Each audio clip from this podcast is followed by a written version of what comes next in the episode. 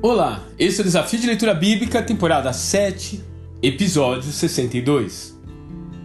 Oração em família. João, capítulo 17. Após a saída de Judas, o mestre passou a usar o último tempo que lhe restava para fazer um ajuste de sintonia fina com os seus discípulos. Ele nunca foi tão detalhista, tão explícito como naquela hora é uma espécie de revisão de véspera para que eles possam estar prontos para os dias que virão.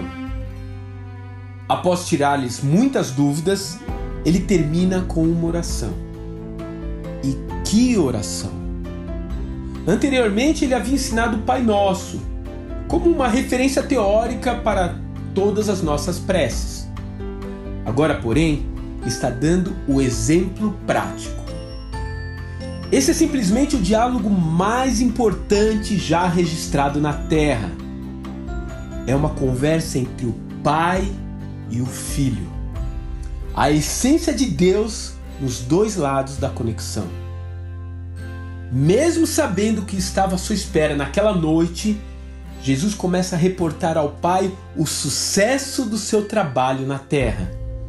Ainda que estivesse junto ao Eterno em tudo, desde a criação, ele se apresenta nessa hora como um mero combatente, prestando relatório da sua missão ao seu comandante. E com tantos assuntos que ele poderia levar ao pai naquele momento, justificáveis por toda a angústia que se passava em sua alma, ele preferiu orar por seus discípulos. E além disso, se lembrou de orar por mim e por você, seus seguidores, em um futuro muito distante. Agora que ele chega ao cume da montanha, o Senhor olha para um grupo de discípulos inseguros e temerosos e vislumbra as bases da igreja que surgiria através deles. Ele pede que a santidade que sempre o acompanhou possa transbordar de si mesmo e alcançar também os seus seguidores, como está no versículo 19. E nesse pedido ele consegue nos enxergar intercedendo para que não fôssemos apenas livres do maligno, mas para que também, e esse é o seu maior desejo, estivéssemos com Ele por toda a eternidade. Será que seu maior desejo hoje também é estar com Jesus? Você está pronto a responder essa oração manifestando seu desejo de estar com Ele e contemplar a sua glória?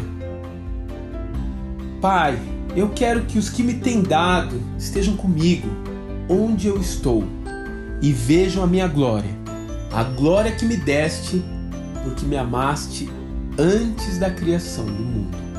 João capítulo 17, verso 24. Que Deus te abençoe e que você possa desejar estar sempre com Jesus. Um grande abraço.